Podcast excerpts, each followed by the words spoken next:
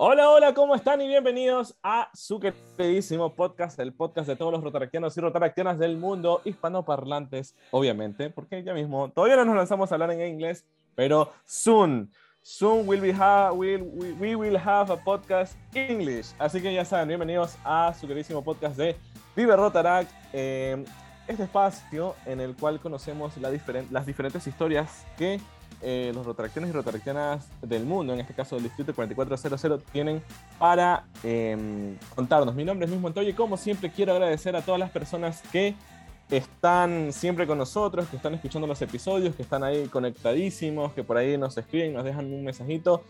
Y por ahí también las personas que recién se enganchan a este podcast, bienvenidos. Es la mejor decisión que han tomado en toda su vida, en serio. Es la mejor decisión que han tomado en toda su vida el escuchar este eh, queridísimo podcast. También, como siempre, agradecer a nuestro querido distrito, el 4400, por permitirnos básicamente dejar eh, usar sus socios, perdonen socios, pero sí, eh, agradecer al distrito 4400 por darnos toda la apertura y, de este espacio, de gestionar lo que queramos gestionar. Son lo máximo, muchísimas gracias. Y como siempre también agradecer a todo el equipo de producción que está por detrás de esto. Y obviamente nuestro querido Giancarlo Tantazo que como siempre está en la producción. Muchísimas gracias, Giancarlo, porque sin ti realmente esto no sería posible. Ahora sí, entrando en materia, en este episodio, el episodio del día de hoy, tenemos una socia que, eh, bueno, hay bastante tela que cortar. Ella es de un club bastante conocido, de una ciudad hermosísima, de una ciudad bellísima que a mí personalmente me encanta. a ver, la ciudad me encanta, pero es difícil de llegar. Eso es lo único que no me gusta, porque es lejos, que da miedo. Bueno, para no hacer eh, más largas y para que ella misma presente a su bellísima ciudad, eh, la presento. Ella es Sara Galarza. Bienvenida, Sara, ¿cómo estás? Bienvenida a los micrófonos. Hola, Luis, ¿cómo estás? Bueno, primero que nada, súper contenta de compartir este espacio contigo, con todos los rotaractianos que nos están escuchando y de que conozcan un poquito más de mi club que es el Club Rotaract Loja, que como dices es una ciudad bellísima, llena de arte, de cultura, que queda lejísimos también, pero sin duda yo creo que el viaje tan largo que es para llegar acá vale muchísimo la pena, tanto para conocer mi ciudad como también a, toda mi gente lojana y, a mis amigos de, mi club Rotaract, que siempre están dispuestos a recibir a todos los que vengan a visitarnos con los brazos abiertos. Importantísimo, ¿ah? ella dijo que todos están dispuestos a recibir, así que ya saben. Todos, todos. Todos aloja en este momento. Si tú estás escuchando este episodio, en este momento, arma tus maletas y ándate para Loja y luego le escribes al Instagram de Rotaract Loja o al Instagram de algún socio que conozcas de ahí y te vas en, esto, en este preciso momento. Algo que es importante recalcar y como para contextualizar a las personas que nos escuchan desde otros países, eh, es que Loja, como bien lo dijo Sara, es una ciudad... Eh, bella en varios sentidos, vaya. Eh, como ella le dijo, eh, hay, mucho arte, o sea, hay mucha cultura, eh, no solo arquitectónicamente hablando, porque por ahí se puede confundir que es solo en temas de arquitectura, todo, no, es, es una de las ciudades en, el tema de arte como tal, que es una de las más completas. ¿Qué, qué es lo que ¿Qué es lo que tú podrías decir, Sara, que, que hay allá? O sea, está la, arquitectura que ya de por sí es, es, bellísima y todo, la naturaleza que obviamente es impactante, pero eh, ¿qué más? Por ahí hay algunos festivales. ¿Qué es lo que tú dirías eh, en el tema artístico de Loja, que incluso tienen algunos escritores? En fin, tienen un montón de cosas eh, espectaculares. ¿Qué es lo que tú resaltarías, tú particularmente como lojana? Bueno, yo la verdad que como lojana resalto mucho toda esta parte cultural y artística de mi ciudad. De mi ciudad. Hay una frase, un dicho que dice que si no hay alguien que toca la guitarra, hay alguien que canta, hay alguien que escribe, hay alguien que, que actúa, siempre, siempre tú vas a encontrar aquí eh, a alguien que, que, hace todo este, este sinnúmero de actividades en la parte artística y cultural. Creo que por eso también el Festival Internacional de Artes Vivas se lleva a cabo aquí en Loja. Es muy importante recalcar esto porque eh, no sé si has tenido la oportunidad de venir acá a, a mi ciudad a conocer o a vivir esta experiencia del Festival Internacional de Artes Vivas, pero es algo increíble. Tú en cada esquina de mi ciudad encuentras músicos, encuentras pintores, escritores, eh, tocando la guitarra, cantando, actuando, es, es algo increíble que definitivamente a todos los que me están escuchando los invito a que, a que conozcan esta parte tan importante de mi ciudad. Eh, los lojanos somos eh, muy activos siempre y nos encanta esta parte del, arte y la cultura. Ahí te quedo debiendo un poquito, Sara, porque yo eh, siempre me ha pasado algo que no he podido ir a las artes vivas, pero siempre, o sea, como que veo fotos y digo, ah, ¿por qué no estoy allá?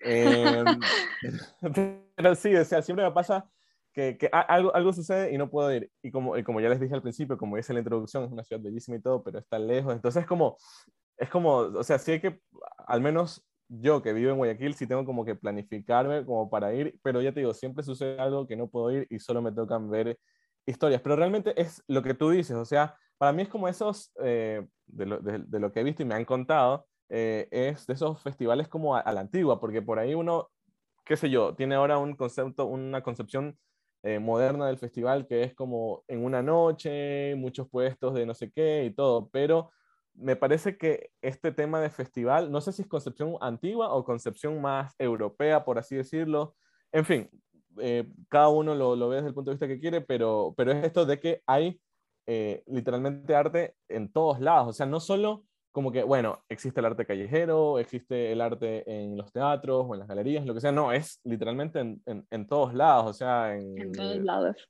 En todos los, los lugares, qué sé yo. Por ahí yo tenía amigos que dicen, no, es que en este tal restaurante nos dieron la apertura de hacer tal cosa, tal obra, tal función. Entonces, es como, y así mismo en, en diferentes partes que tú dices, wow, o sea, eh, es como una, una, una, fecha eh, o una etapa del año en que todo está, por todos lados. Y, nada, a mí me parece increíble y es algo que definitivamente hay que hacerle el, el check-in. Yo en algún momento te prometo, eh, mi estimada Sara, y a todas las personas que nos están escuchando que eh, lo haré. Y es más, ya como escuché a Sara que dijo que cualquier persona que vaya es bien recibida, ya con más confianza voy a ir para allá. Por supuesto, es como tú dices, o sea, en, cada espacio de la ciudad, en las calles, en los parques, en las plazas, en los teatros, en los restaurantes, en las cafeterías, en todo lado vas a encontrar arte y, cultura justamente cuando se lleva a cabo este festival.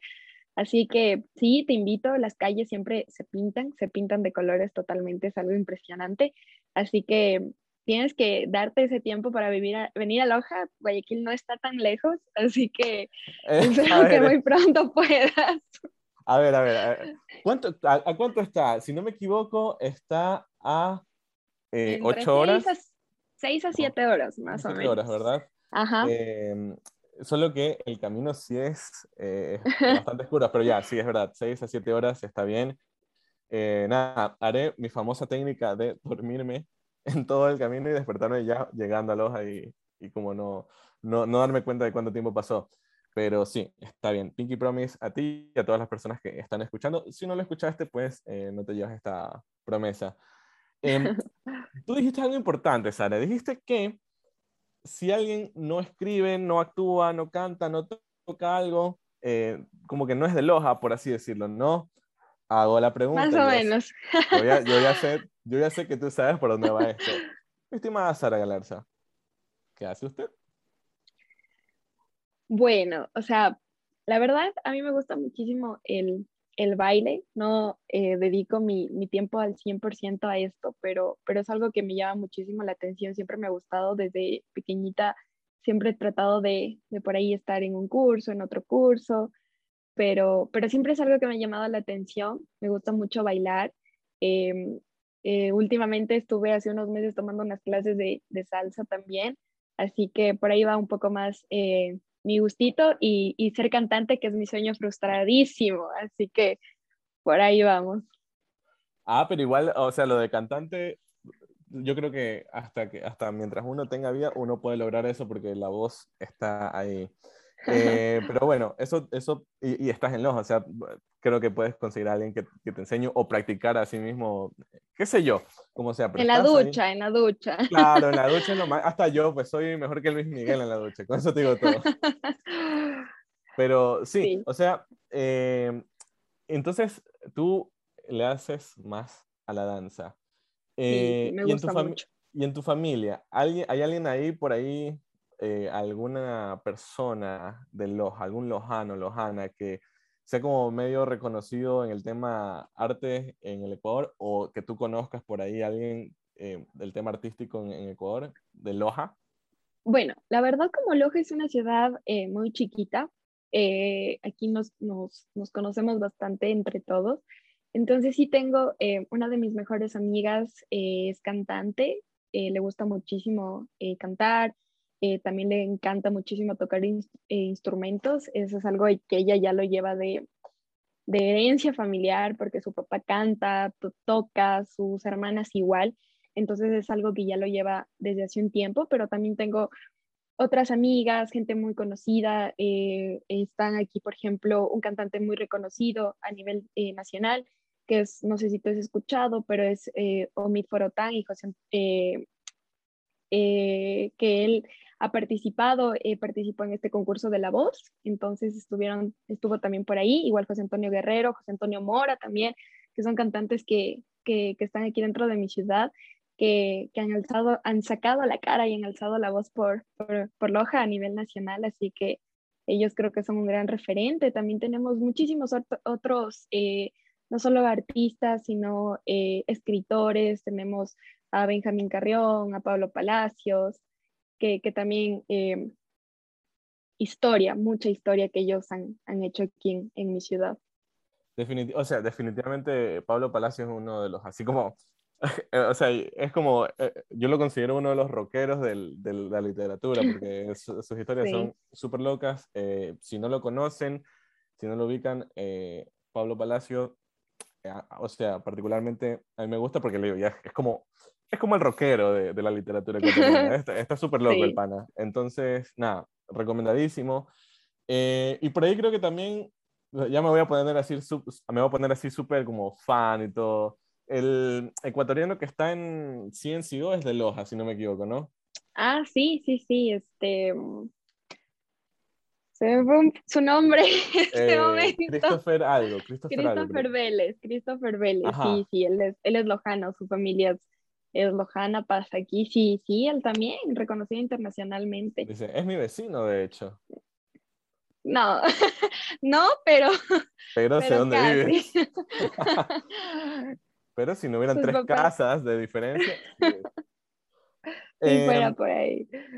Qué, interesante. Es que ya te digo, a mí particularmente Loja eh, me encanta por toda esta mística que, que conlleva. Em, bueno, para eh, ir cerrando el tema del festival, ¿qué fechas son para las personas que quieran venir? ¿Qué fechas son las del festival? Es, es eh, las fechas del festival son en en noviembre, empiezan en noviembre, las fiestas de Loja son eh, a partir del, 17 de, noviembre. 17 y 18 de noviembre normalmente se inaugura el, Festival de Artes Vivas. Em, el año pasado no hubo por el tema de la pandemia, pero esperamos que pero esperamos que, este año sí se pueda llevar a cabo. La verdad es que este festival es como le da vida a, a, la ciudad totalmente. Así que es el 17 y 18 de, de, noviembre, que son fiestas de Loja, eh, que empiezan las fiestas de Loja, es que se realiza, se inaugura el, el, el festival. Normalmente siempre lo hemos inaugurado con, en el Parque de San Sebastián, que es el parque más, más emblemático de acá. Siempre se ha hecho una inauguración con, eh, se ha empezado la inauguración con artistas internacionales y de ahí a partido, porque este festival, como es un festival internacional, pues agrupa eh, artistas nacionales, locales, nacionales e internacionales. Entonces, vas a encontrar de todo aquí. Para todos los gustos. Eh, Para todos los gustos, sí, sí, sí, así es. Las entradas se agotan rapidísimo cuando hay estos esto del teatro. Así sí, sí, sí, eso sí, es verdad. Las entradas, las entradas, las entradas, y no solo las entradas a las obras como tal, sino también a los cursos, porque como tú bien lo mencionaste, eh, es un festival internacional y vienen figuras eh, de figuras internacionales de todo, de todo ámbito, entre ellas pues figuras de teatro, actuación, que a mí me encanta. Y eh, por ahí tú dices, viene tal persona, ah, ya, entonces, bueno, quiero, quiero tomar un taller con él, quiero aprender de él y no sé qué. Y justo como es un festival, está como un precio súper guau y no sé qué, entonces Nada, y cuando vas a ver, no, ya no hay. Ya no hay, se agotan. Sí, sí, sí. Me, me, pasó muchas veces que siempre con mi familia queríamos irnos así a alguna obra teatral o algo, queríamos comprar las entradas y ya, agotadas. Sí, sí, sí. Agotadísimas. Tal cual, tal cual. Entonces, eh, ya saben, si están escuchando esto, que obviamente sé que lo están escuchando, eh, rápido, o sea, si escuchan el festival de una, ahí está. A comprar las entradas, rapidísimo. A comprar las entradas, porque se agotan entradas y cupos para los diferentes talleres y cursos. Ahora, yo me pongo a pensar, ya me pongo así como a divagar un poquito, me pongo como digo, vamos a, como que vamos a hacer una locura. ¿No han pensado eh, en el club eh, Rotaract eh, Loja hacer un evento que si no me equivoco caería justo en la segunda cita de presidentes, más o menos por ahí? Hacer un evento justo cuando coincida con el festival o justo cuando por ahí vaya, qué sé yo, las fechas alrededor del festival no sean como que no se han planteado eso. Ahí un evento nacional. Sí, claro, un evento eh, Rotaract, ¿no? Qué sé yo. Eh, y justo coincide con, esta, con este festival. Y nada, o sea, sea como que este adorno que siempre tienen los eventos de las diferentes ciudades y obviamente este como, como es el, vaya, es uno de los, de los eventos más fuertes que tiene no solo Loja, sino el Ecuador, ¿no? digo, aquí ya conociendo un poco, en o sea, como que entrándonos un poco en la interna del club, así como que, digamos que nadie de Loja va a escuchar esto solo entre tú y yo va a estar esto, ¿no? la eh, verdad es que no, la, la, verdad no, no se nos había ocurrido, no lo habíamos pensado, pero me parece una excelente idea. Yo creo que sería eh, como un, un súper espacio para compartir con todos los, los rotaractianos y que conozcan más de, de, este festival tan, tan increíble que se lleva acá en Loja. Yo creo que sería una muy buena idea, la verdad. Yo voy a plantearlo en mi club para un futuro porque creo que deberíamos hacerlo. Creo que sería una oportunidad excelente. Ahí está. Yo siempre, eh, en los episodios, para las personas que recién están escuchando, eh, y, para los que ya llevan un tiempo escuchando, yo siempre en los episodios como que dejo pequeñas ideas, pequeñas cosas eh, de lo que sea que vayamos conversando, ¿no? Entonces yo creo que la idea o la locura que planto en este, en este capítulo es, bueno, un evento eh, dentro del festival por ahí a la interna de Loja. Quizás no en, en, este periodo, pero para el próximo ya irse planificando y todo. Entonces puede ser. Ahí les dejo, ojalá que digan, ¿sabes qué? O que Sara vaya en, cuando tengan sesión y digan, oye, tengo una idea, se me ocurre a mí, a nadie más, solo a mí. ¿Qué tal si un evento con el festival y todos así como, es lo máximo? Qué ideas tan geniales. Ahí ya, ya, como que... ya cuando se lleve el evento, ya tú decir, esa fue mi idea y vas a sentirte súper orgulloso del evento que, que se va a realizar acá. Claro, yo de hecho voy a estar ahí como, Ah, el, el, primero en inscribirme, así. El primero en inscribirme. Ese evento no me lo pierdo porque ese evento salió de aquí. Así es, sí, verdad. Es verdad, es verdad. Pero bueno, ahí te dejo la idea, ahí dejo esa locura, entre comillas, que puede ser realidad. Eh, no sé, me voy a dejar sorprender por el futuro o por el presente. No lo sabemos aún. Eh, Sara, tú dices, o sea, nos contaste que eh, te gusta el, baile y todo, pero tú también, como todos saben, las personas que llegan acá tienen que escribir algo de lo que eh, ellos quieren, básicamente contarnos, contarnos de ellos un poco. Y eh, tú nos escribiste también que em, eres estudiante de arquitectura, casi que ya eres arquitecta, por así decirlo, solo te, te falta el cartón. Cabe recalcar, cabe recordar que la arquitectura es una de las siete artes. Así que por ahí también eh, te podemos considerar, considérate de hecho un artista, ¿no? Gracias, sí, la verdad que sí. Eh, espero y aspiro el próximo mes ya tener mi título universitario y, ser ya oficialmente una arquitecta. Solo estoy a espera de eso y, y sí, pues arquitectura es una carrera hermosísima eh, a mí me encanta, me fascina mi carrera, lo que sigo, lo que seguí todo durante todos estos años, así que eh, ya poder graduarme y poder ejercer, hacer realidad todo lo que he aprendido eh, y seguir aprendiendo aún más porque siempre es importante esto, estar en constante aprendizaje. Así que sí, ya el otro mes espero ya, como dices, tener el cartón en mis manos. Eso será así, fírmalo tú ya dilo.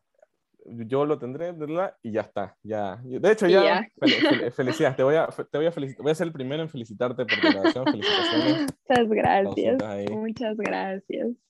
Em, ¿cómo, ¿Cómo hacer arquitectura? ¿Qué, ¿Qué, fue lo que te llamó la atención? Em, vaya, o sea, ¿qué, ¿por qué tú decidiste esto? ¿Será por, por, porque a lo mejor estás rodeada de una tierra con mucho arte y bueno, dijiste, esta es una, un arte que es bastante conocido o qué fue lo que te llamó la atención de esta carrera particularmente?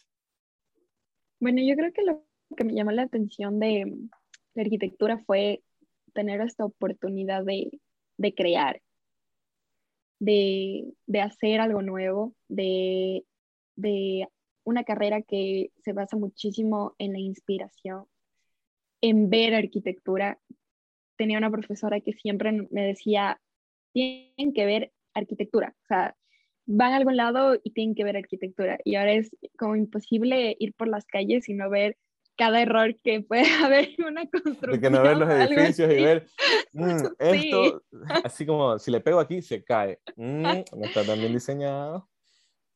Sí, sí, es, es, es, imposible ya ir a algún lado y, y no ver. Es como alguien una vez un cirujano, un doctor me decía, para mí ya es imposible no ver, ver a una persona y no fijarme en sus rasgos físicos para ver si tiene alguna cirugía, para ver y decir, yo le haría esto por aquí, yo le arreglaría esto por acá. Entonces, lo mismo me pasa a mí con la arquitectura. sí. Así como, mm, mira, esa nariz puede estar dos centímetros más, más para acá, ese ojo por aquí. Qué loco. Sí, ¿sabes, sabes que eh, de hecho hay, hay, un amigo que está en el club que él es arquitecto, arquitecto también y siempre que va a las casas es como, entra, es como que él entra, bueno, no voy a decir su nombre, ya los que me conocen sabrán quién es, pero él entra y ve como que todo y dice, así como, el baño está bien, esa columna no sé qué, eh, mira, acá es el punto de él, que no sé qué, es como, loco, entra a la casa y ya. Y ya. no, no le veas más cosas. Entonces, ya me imagino con eso que acabas de decir, me hiciste acuerdo de eso, o sea, como que ya tú vas por la calle, ¿y qué, o sea, pero ¿y, qué ves? O sea, ya, digamos, tú vas, qué sé yo, Sara anda a comprar el pan a la esquina. Sara va, Sara va sale, ¿y qué ves? O sea, ¿qué es lo que, como que tú ves y dices, esto, así como el cirujano tú dijiste, no, qué sé yo, la nariz, no sé, alguna cosa en, el rostro, en el cuerpo, ¿qué ve eh, un arquitecto o una arquitecta? ¿Qué es lo que, ve? ¿Una ventana mal? Un, ¿El techo mal? No sé. Es que a veces es, bueno, es eh, las personas que creo yo que no, que no, no han seguido tal vez alguna eh, esta carrera técnica o tal vez un poco de ingeniería o, o, algo así, es como que tal vez pueden ver una casa y decir, para mí esta casa está bien, ¿no? Pero nosotros eh, vemos como un poquito más allá, decimos como no, o sea, eh, esta ventana no, no está aquí, aquí se nota claramente que hay un baño, no debe verse esto. La vez pasada estaba en, en casa de mis tíos y se veía a, ay, ay, los tíos. Pobrecito la casa no, no, no, desde la ventana de su cocina se veía un, una casa que habían construido recién Ah, ok, pobrecito los vecinos de los tíos. Y yo la estaba viendo la casa y decía, veía una columna que no la encontraba, o sea, esa columna no, no, no, no, para mí no tenía sentido ningún, de ninguna forma, porque esa columna primero no estaba sosteniendo nada, no llegaba al techo. Yo en mi cabeza trataba de entender qué intentaron hacer en esa casa porque no le encontraba ninguna eh, Así, la columna en medio del cuarto, o sea, separar el cuarto así en, dos. Por era, una, era una columna que salía de, la, salía de la casa, entonces ya, o sea, una columna que, que, sale y no está sosteniendo nada, no está cumpliendo una función. Claro, sí, tal cual. Entonces yo decía, no, o sea, ¿qué, qué está pasando aquí? Y justo mis tíos me decían, no, pues sí, cuando se empezaron recién a construir, a colocar la losa, bla, bla, bla, se les cayó toda la construcción. Entonces yo decía, mm, esta construcción va a tener problemas al futuro. Ahí está, así como, mm, este aquí, si lo golpeas aquí, si le pasa algo aquí, se cae, como yenga, tal cual. Claro, y mis tíos me decían, pero ¿qué está mal? Y yo, claro, o sea, las personas que tal vez no han seguido la carrera no lo ven. pero nosotros ya, ya tenemos un, un ojito por ahí arquitectónico. Eh, sí, sí, ya te digo, o sea, a mí me pasa eso de que es como, loco, entra a la casa y ya, siéntate o, o haz lo que tengas que hacer dentro de la casa, pero no, no la estés como chequeando y es tal cual. Por eso te preguntaba, o sea, como que, ¿qué, qué, es, lo, qué es lo que ven? Eh, algo me hiciste de acuerdo del, del baño, fue como que él entró al baño y dice, esa ventana no tiene las medidas del baño. O sea, como que las medidas de la ventana, una cosa así media loca. Yo como, una vez me dijo así como, esa, esa casa fue hecha por un maestro.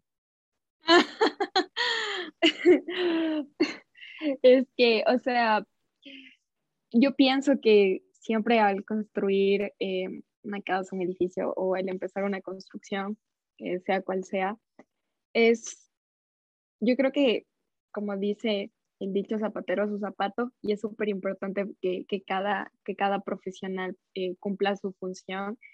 Y un arquitecto es fundamental. O sea, al momento de empezar una construcción, un arquitecto es fundamental para la parte del diseño y siempre va de la mano del ingeniero estructural, que es súper importante también, que como dicen por ahí, el ingeniero estructural cumple, cumple nuestros caprichos, pero eh, yo creo que siempre es importante eh, tener a un arquitecto al empezar una construcción. Eh, hay muchas personas que a veces se dejan guiar con el que dicen, no, yo, yo tengo mi maestro de confianza, que me va a hacer la casa porque me cobra menos, etcétera, pero a veces siempre no nos salen muy bien estas cosas porque es, es importante. Un arquitecto es, es fundamental y creo yo que no se lo debería de desplazar de ninguna manera, e igual a un ingeniero estructural. Un arquitecto no puede trabajar sin el ingeniero estructural y tampoco se lo debería eh, desplazar nunca y todo esto tiene que ir siempre de la mano. Ahora, yo voy a hacer una pregunta porque es una pregunta que siempre le hago a estos amigos entre los arquitectos y los civiles eh, cuando ya tienen algunas bebidas encima, ¿no? Entonces me responden como que con más pasión esta pregunta, ¿no? ¿Quién es más importante? ¿El arquitecto o el civil? Te la dejo ahí. Yo creo, yo creo que tus amigos en tragos te van a decir, obviamente, el arquitecto o el ingeniero te va a decir el ingeniero. Pero yo creo, la verdad, que, que vamos de la mano.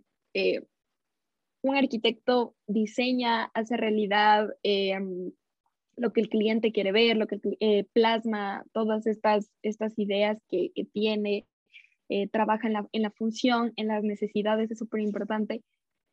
Pero también es importante el, el, papel del ingeniero estructural, porque yo como arquitecta, si voy a construir un edificio de muchísimos pisos, no puedo desplazar al ingeniero estructural, porque es importante que él haga ahí su papel y, y, y su aporte esté ahí siempre. Y así también yo pienso que el ingeniero estructural eh, al momento de querer construir algo, eh, también tiene que ir de la mano del arquitecto, porque muchas de las veces los estructurales no ven eh, la parte del diseño, de la funcionalidad, entonces no, no, no, se fijan en esos detallitos que vemos nosotros, entonces por eso también creo que, que es importante trabajar de la mano.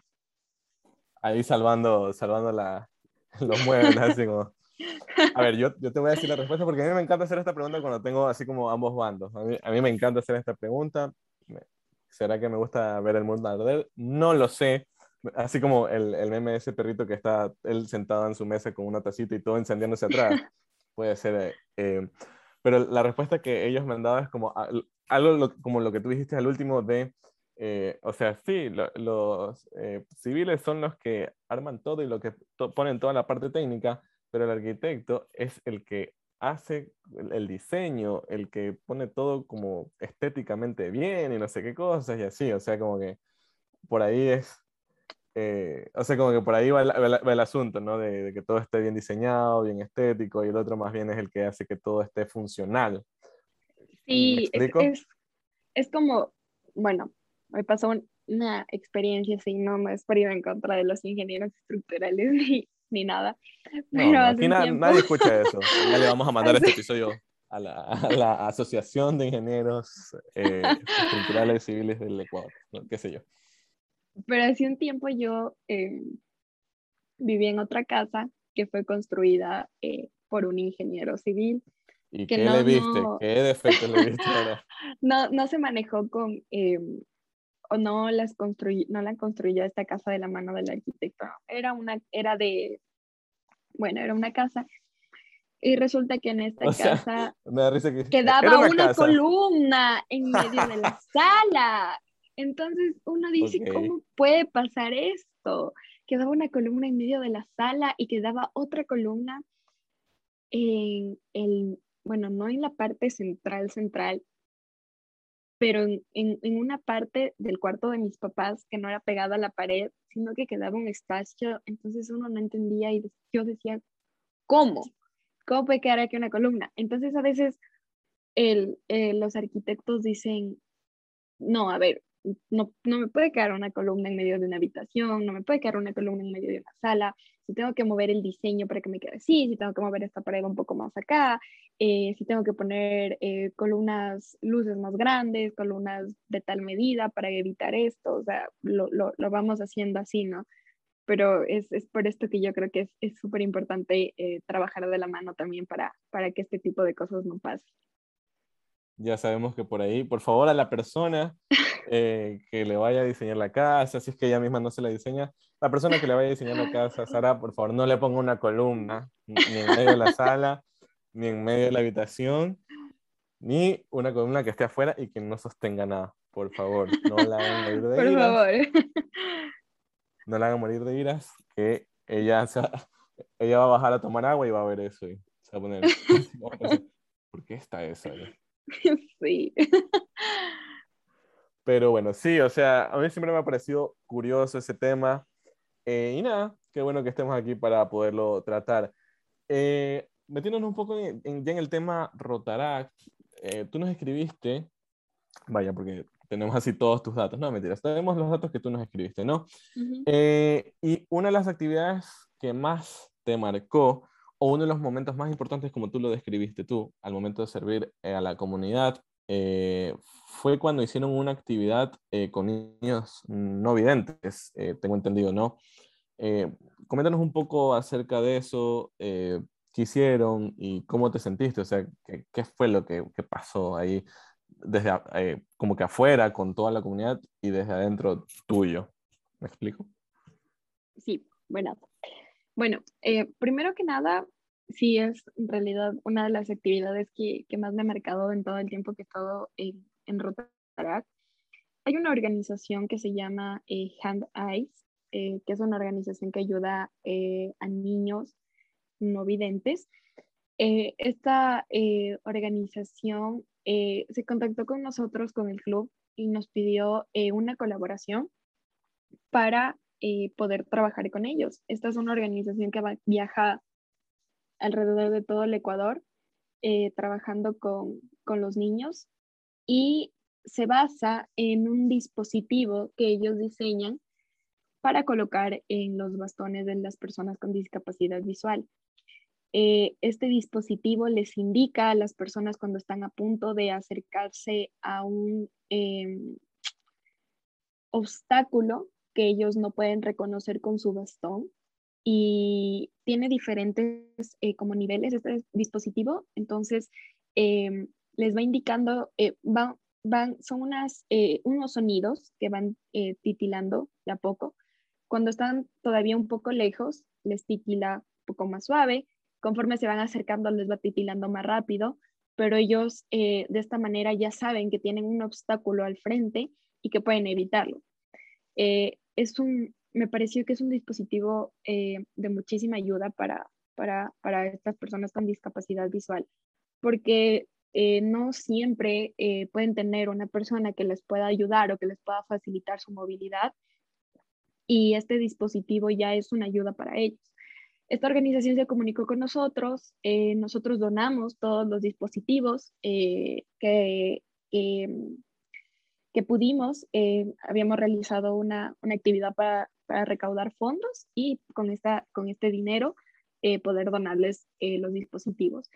E hicimos un evento acá en el Hotel Libertador, de acá de la, de la ciudad de Loja, donde vino la organización y em, vinieron todos estos niños con discapacidad visual. Hicimos un programa muy chévere, muy bonito. Vino una, una persona, una eh, capacitadora que se dedicó a hablar con los niños, a, hacerlos jugar, entretener y todo esto.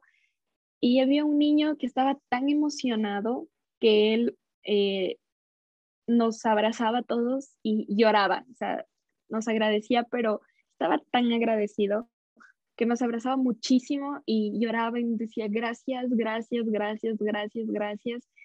Y, y ver la, la, felicidad que los niños tenían, porque eran niños chiquititos de, de edades de 10 años, 8 años, que, que nosotros, pues yo los veía y decía, qué alegría poder estar aquí. Sé que eh, ellos han vivido eh, momentos muy difíciles, momentos eh, que no han sido fáciles, que, que les ha tocado pasar por muchas dificultades, pero ver que con una cosa puede que no sea muy grande, pero que podemos facilitarles de cierta manera eh, su movilidad o de cierta manera la forma en la que ellos están viviendo, para mí fue una experiencia súper grande. Eh, fue un programa, un programa que hicimos con los niños increíble.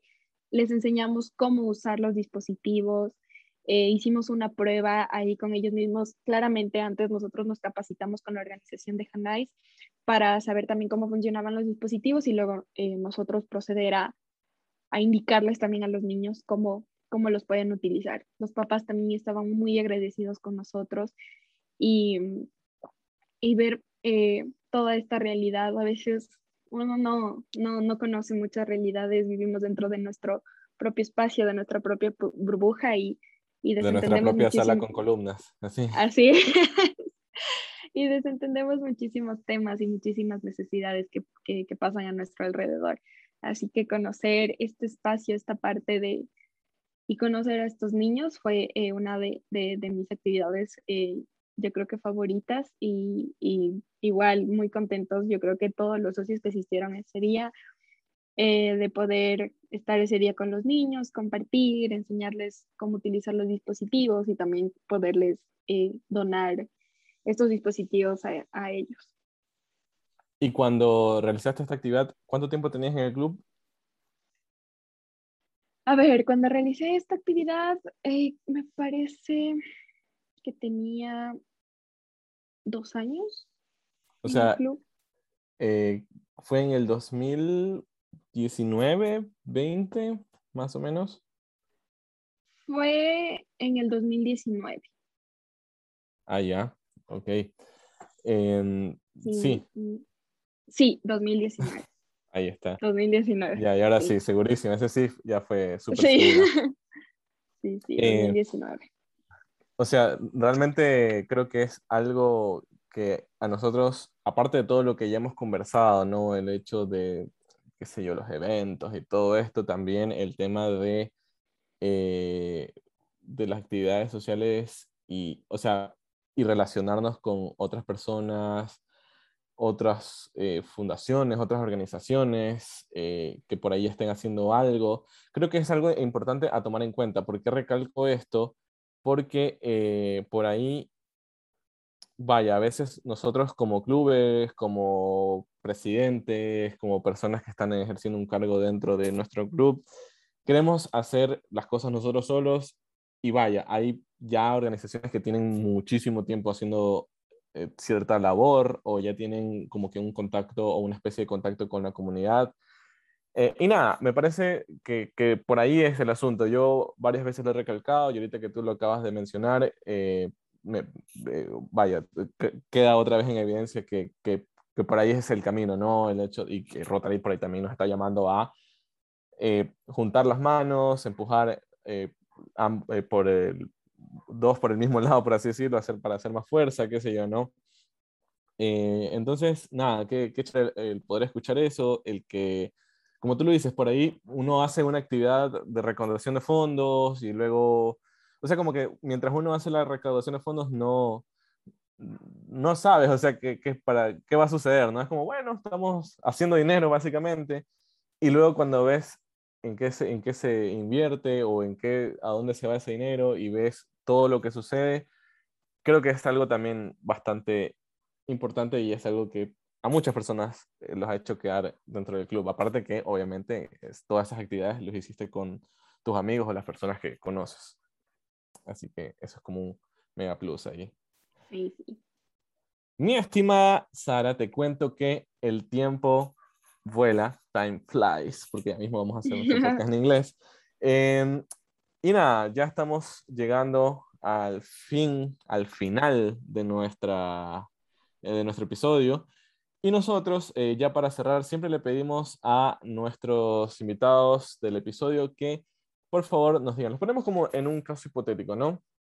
Les decimos, imagínate que tú tienes un micrófono enfrente y que este micrófono te va a ayudar eh, para qué? Para que todo lo que tú hables a través de él lo puedan escuchar, qué sé yo, los rotaractianos con mucho tiempo en la organización, los rotaractianos que por ahí recién ingresan, por ahí los rotaractianos que tienen así como un tiempo medio medio, o por ahí los aspirantes que eh, también se están interesando más por eh, eh, la organización, o por ahí también alguna persona que, vaya, esto está en Spotify, ¿no? Entonces esto puede cualquier persona que ponga, que si yo, Rotarago, Rotary, pack, sale, ojalá que seamos la primera opción, espero que sí, Spotify, por favor.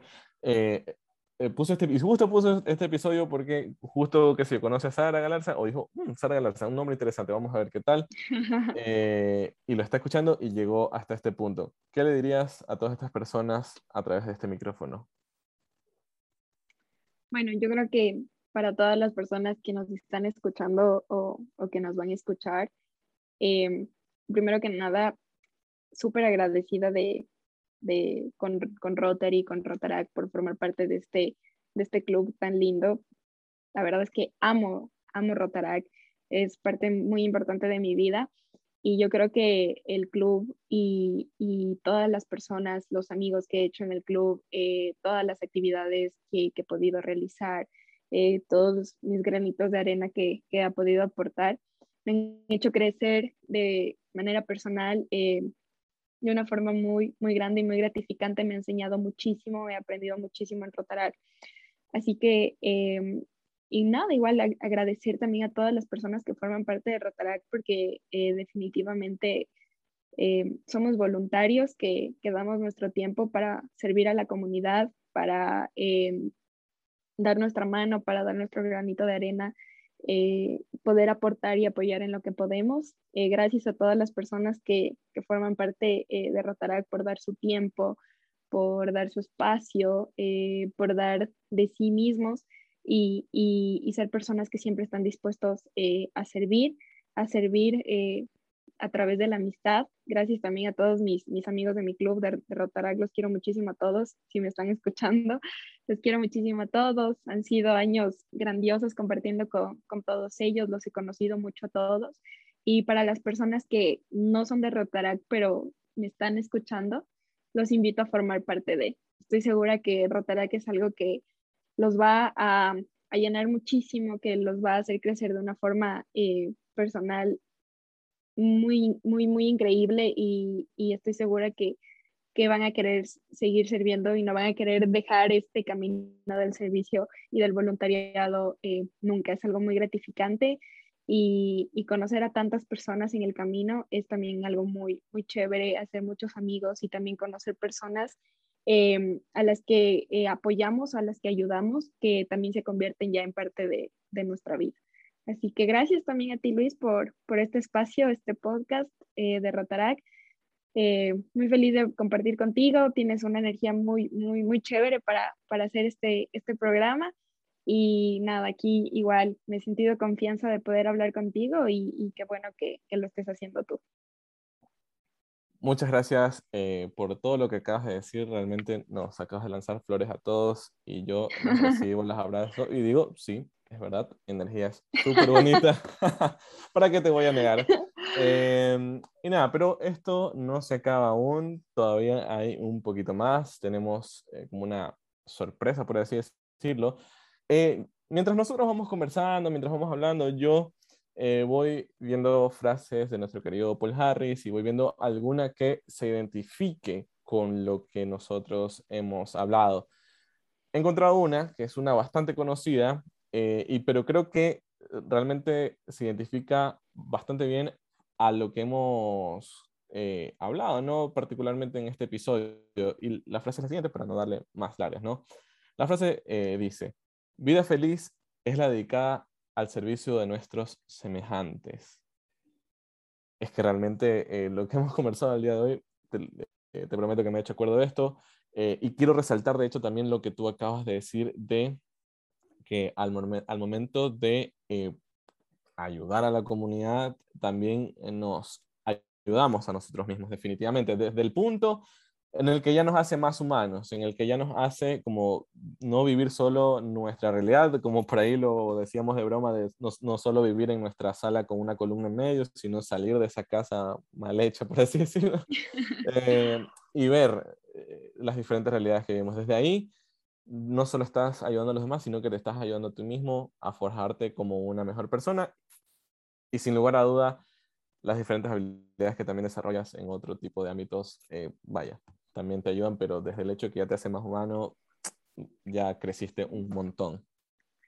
Sí, sí, y yo pienso también que, que siempre es, eh, a veces hay una frase muy, muy chévere que me gusta muchísimo de la Madre Teresa de Calcuta que dice que a veces pensamos eh, que lo que hacemos es tan solo una gota en el mar pero el mar sería menos si le faltara una gota. Esta frase me gusta muchísimo porque em, con esto podemos saber que algo que estemos haciendo, por más pequeño que sea, está cambiando, le está cambiando la vida a alguien o está cambiando el mundo de alguna forma o es el paso para cambiar algo.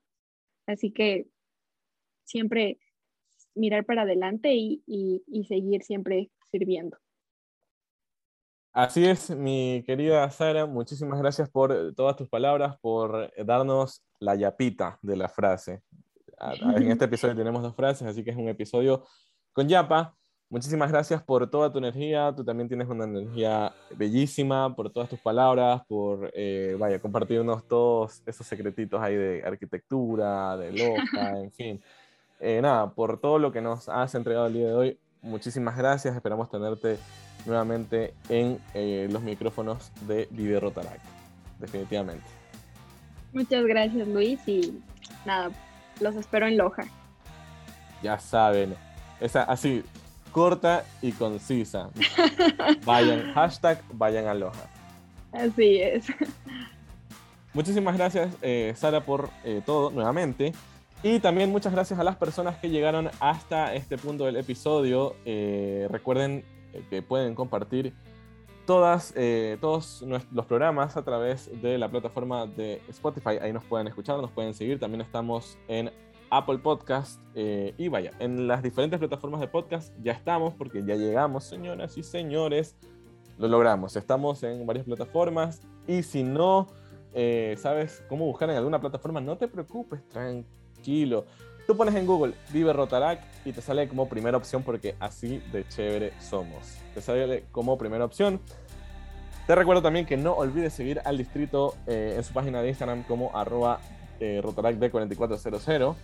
Eh, y nada, esto ha sido el episodio del día de hoy. no te olvides de, como lo habíamos dicho por ahí, compartir a alguna persona que no lo haya escuchado. Habíamos dicho eh, como un reto del episodio anterior, no me acuerdo si lo anterior anterior o cuál fue, pero como que compartir a, un rotaractiano que no había escuchado el podcast. Ahora podríamos decir que el reto de este episodio va a ser, todos sabemos que en el club hay eh, un grupo de WhatsApp eh, del club, básicamente, ¿no? Entonces, ¿cuál va a ser el reto? Se me ocurrió ahorita, porque así somos de creativos. pones, o sea, este episodio, lo escuchas, llegas hasta acá, y lo compartes en el grupo. O sea, como que lo pones un mensaje y no dices nada, solo lo pones y te vas. Y ya. Ese es el reto para este episodio. Gracias nuevamente a todas las personas que hicieron esto posible, a nuestro distrito, a nuestro querido Giancarlos y a todas las personas que escuchan esto. El siguiente episodio vendrá recargado con muchísimas más experiencias y agárrense porque vienen muchísimas cosas más. Así que espérense, agárrense, estén atentos y recuerden siempre disfrutar y vivir Rotaract. Muchísimas gracias y hasta el siguiente episodio. ¡Chao!